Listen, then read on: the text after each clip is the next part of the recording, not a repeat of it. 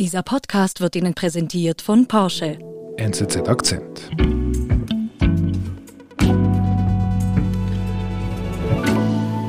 Darf ich dich bitten, dich vorzustellen und deine Funktion? Mein Name ist Martin Lanz, ich arbeite auf der Wirtschaftsredaktion in Zürich. Ich bin seit einigen Monaten zurück äh, nach einem Einsatz als Wirtschaftskorrespondent in Washington, D.C. Wir sprechen ja heute über Amazon, über Big Tech-Firmen. Wie präsent, wie groß sind denn diese Firmen in den USA? So im Alltag. Das kann ich mir nicht so richtig vorstellen. Ja, tatsächlich. Es ist ein bisschen Kulturschock für mich jetzt in der Schweiz, weil ich sehe Amazon nirgends mehr. Zuvor in Washington, ich gehe aus dem Haus, in unserem Güldesack in der Straße stand bei jeder Gelegenheit irgendein Amazon Delivery Truck, weil die Leute haben einfach rund um die Uhr vom Angebot Gebrauch gemacht, in der Pandemie noch mehr. Amazon ist der Supermarkt hin schlechthin für alles und jedes geworden, der quasi in Echtzeit auch liefern kann, oder? Und äh, ja, du kommst nicht um Amazon herum im Stadtbild. Früher ist man in Barnes Noble ein Buch kaufen gegangen. Der ist verschwunden in meiner Zeit als Korrespondent, weil heute steht jetzt ein Amazon Bookstore. Und diese, diese Omnipräsenz löst allerdings zunehmend auch Unbehagen aus in den USA. Nothing about Amazon's dominance was inevitable. Right. It was entirely the product of laws and regulations and rules and how we chose to structure them. And so Und äh, in Amerika hat es eine Entwicklung gegeben, dass mit der neuen politischen Führung Leute an die äh, Spitze der Wettbewerbsbehörden gespült werden, die eine sehr Amazon-kritische Haltung haben. Und eine Geschichte ist jene von äh, Frau Lina Khan, die sehr dezidiert Amazon-kritisch ist. Sie ist 32 erst und ihre Ankunft an der Spitze der Wettbewerbsbehörde FTC repräsentiert einen Paradigmawechsel. Monopolen Großkonzernen und insbesondere den Big Tech-Unternehmen Facebook, Amazon, Google soll es künftig stärker an den Kragen gehen. Die sind in den Augen von Lina Khan viel zu groß geworden.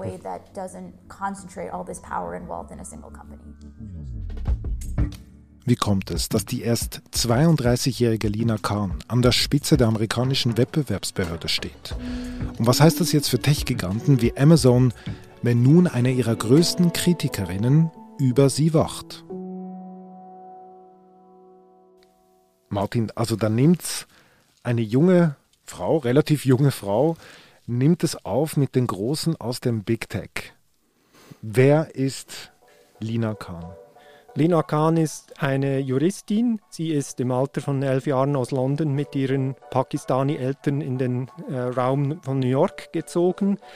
Dann ist sie, hat sie die Highschool abgeschlossen und äh, dann macht sie das Youth-Studium und geht dafür nach Yale und veröffentlicht 2017 im Yale Law Journal ihren großen Artikel Amazons Antitrust Paradox. Okay. Das ist ihre Breitseite gegen die Marktmacht von Amazon. Im zarten Alter von 27 schreibt sie diesen Artikel, der im für Wettbewerbsfragen interessierten Kreisen große Wellen macht.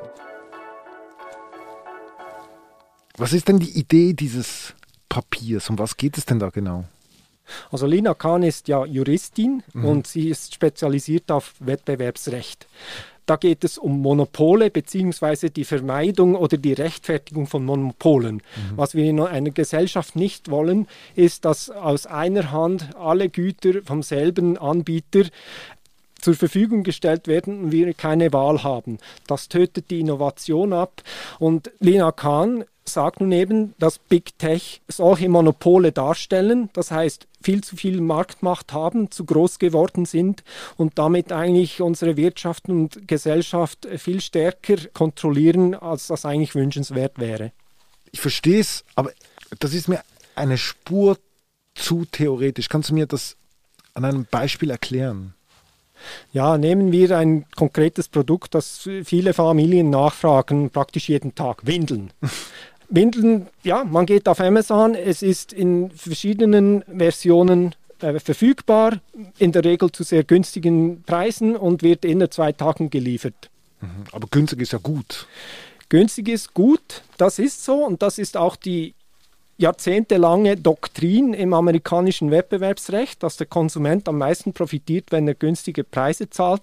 Aber er sieht ja nicht dahinter, wie ist es zu diesen Preisen gekommen. Es gibt die, die berühmte Geschichte, die der Frau Kahn offenbar sehr eingefahren ist. Es gab nämlich einen Windelanbieter in Amerika um das Jahr 2009, 2010 10, Diapers.com. Ähm, die haben offenbar sehr erfolgreich äh, gewirtschaftet und sind aufs Radar von Amazon gekommen. Mhm. Amazon wollte auch äh, sich einen größeren Fußabdruck in diesem Konsumgütermarkt äh, schaffen, bei Windeln und Kinderkosmetikgütern und so, mhm. und hat eigentlich ähm, Diapers.com aufkaufen wollen. Diapers.com hat gesagt, nein, wir sind unsere eigene Unternehmung, wir sehen Potenzial für uns. Was macht Amazon? Sie senken die Preise auf den auf der Amazon-Plattform ähm, vertriebenen Windeln. Es führt Kampfpreise ein. Also so niedrige Preise, mit denen Diapers.com nicht mithalten kann und treiben so ähm, Diapers.com eigentlich aus dem Markt. Amazon hat den längeren Atem, bis Diapers.com dann einwilligt und sich doch kaufen lässt von Amazon. Der Konkurrent ist weg. Aber das ist doch gut für mich als Konsument, wenn es schön günstig ist. Das ist sicher in der kurzen Frist ist das gut für dich gewesen, diese Kampfpreise. Aber die haben ja nur dazu gedient, eben den Wettbewerber aus dem Markt zu drängen. Inzwischen kann jetzt Amazon höhere Preise äh, verlangen für die Windeln und es hat keinen anderen Anbieter, mit dem es sich streiten muss. Mhm. Für dich als Konsument wäre es vielleicht interessanter, wenn du auf zwei Plattformen Vergleiche machen könntest und nicht nur eben zuerst sofort auf Amazon gehen musst, weil du nichts anderes kennst. Mhm. Das ist das Argument. Es fehlt an Neueintritten in diesen Markt. Es gibt auch weniger Innovation und am Schluss leidet eben der Konsument trotzdem, auch wenn er vorübergehend vielleicht günstigere Preise zahlt. Und das ist der Punkt, den Lina Kahn quasi benennt in ihrem Papier.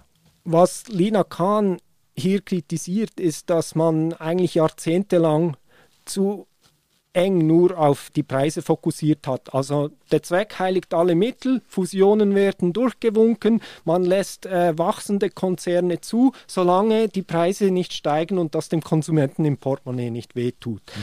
Kahn sagt, das ist viel zu eng, weil das blendet aus, wie durch solche Monopolstellungen die Innovation unterdrückt wird, wie auch der Arbeitsmarkt so einseitig kontrolliert wird. Stellen Sie sich vor, heute hat Amazon eine Million Arbeitnehmer in den USA.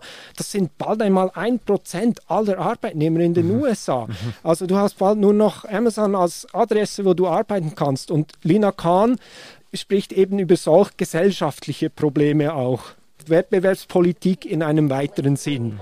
Increased concentration of labor markets and decline in wages it's also become more difficult to start a new business and to compete that way. Dieses Denken ist neu, oder? Oder zumindest Neujahr 2017. Sie hat dem Denken sicher den Durchbruch verschafft und sie hat damit den Zeitgeist getroffen, weil gleichzeitig sind ja auch die Bedenken wegen Datensicherheit und so weiter aufgekommen gegenüber Big Tech. Und so ist diese Strömung entstanden, dass eben seit, ich würde sagen, drei, vier Jahren den großen Tech-Firmen, ich spreche vor allem von Amazon, Google, Apple und Facebook, ein rauer politischer Wind entgegenbläst. Nur wegen diesem Papier. Das Papier war sicher ein wichtiger Auslöser dafür. Individuals, all these other entrepreneurs that took undertook the original risk and yet the profit and the ultimate reward of that risk is going to Amazon. Was ist denn mit ihr passiert? Also du, die war ja an der Uni, als sie das geschrieben hat. Die war an der Uni, das war im Prinzip ein akademisches Paper, aber die Demokratische Partei hat sie dann natürlich entdeckt dadurch. sie hat dann angefangen zuerst als Assistentin eines äh, Wettbewerbskommissars. Das war eigentlich ihr erster Job im Washingtoner Kuchen. Und ich habe beschrieben, wie eben dieser, dieser Wind gedreht hat gegen Big Tech. Und im Repräsentantenhaus lief eine riesige Untersuchung an gegen die großen vier Tech-Konzerne. Und da wurde Lina Kahn als Expertin beigezogen.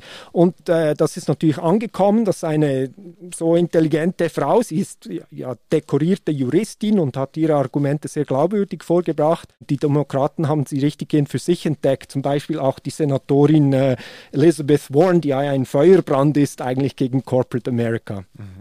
Man muss wissen, unter Barack Obama hat Big Tech floriert, oder? Mhm. Er, er hat sich selber gern im Silicon Valley gesehen und ähm, für ihn war Big Tech noch keine Bedrohung. Und in dieser Zeit sind auch viele Fusionen passiert, also Big Tech konnten ungebremst wachsen während dieser Zeit. Und mit der Ankunft von Khan und den demokratischen Kreisel, der da das aufgreift und eine, eine Kampagne sieht gegen Big Tech, dreht dann der Wind endgültig. Joe Biden war aber Vizepräsident von Obama und du hast gesagt, Obama hat Big Tech machen lassen. Man kann sicher sagen, dass Joe Biden ein bisschen auf den Zeitgeistzug aufgesprungen ist. Es ist nicht klar, wie sehr er sich damals schon von Obama distanziert hat. Heute sagt Biden, ja, ihm sei da nicht wohl gewesen in diesen Obama-Jahren, als man Zuckerberg hofiert hat und so weiter. Das sagt er jetzt, aber er, er macht auch Nägel mit Köpfen, weil er hat in seinem Personal im Weißen Haus erklärte Anhänger dieser neuen Wettbewerbspolitik eingestellt und er hat für die Wettbewerbsbehörde FTC Lina Khan nominiert im März 2021. Wir sind gleich zurück. Lust auf ein bisschen Action? Mit dem neuen Taycan Cross Turismo hat Porsche einen Abenteurer entwickelt, der die Nerven kitzelt und die Vorfreude auf unbekanntes Terrain weckt. Folgen Sie Ihrem Abenteurerdrang und erleben Sie elektrisierenden Fahrspaß bei einer Probefahrt. Jetzt anmelden unter porsche.ch/taycan.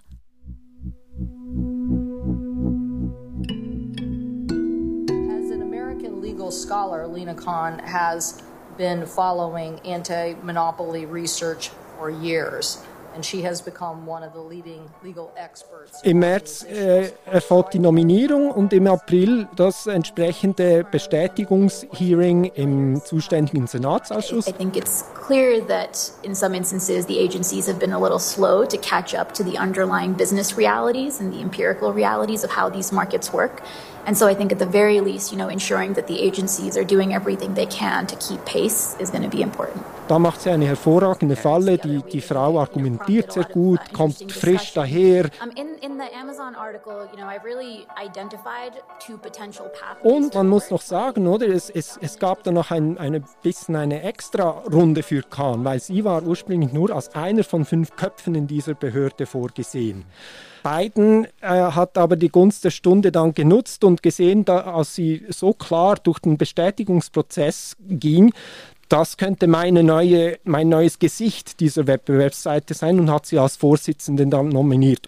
Und die eigentliche Bestätigung durch den Senat ist erst jetzt jüngst im Juni erfolgt und auch mit einem guten zwei Dutzend republikanischen Stimmen. Ah, echt? Also da, da zieht sich kein ideologischer Graben bei der Frage, müssen wir härter mit Big Tech umgehen oder nicht? Da zieht sich auf den ersten Blick kein riesiger Graben durch, weil auch für die Republikaner Big Tech Angriffsfläche bietet.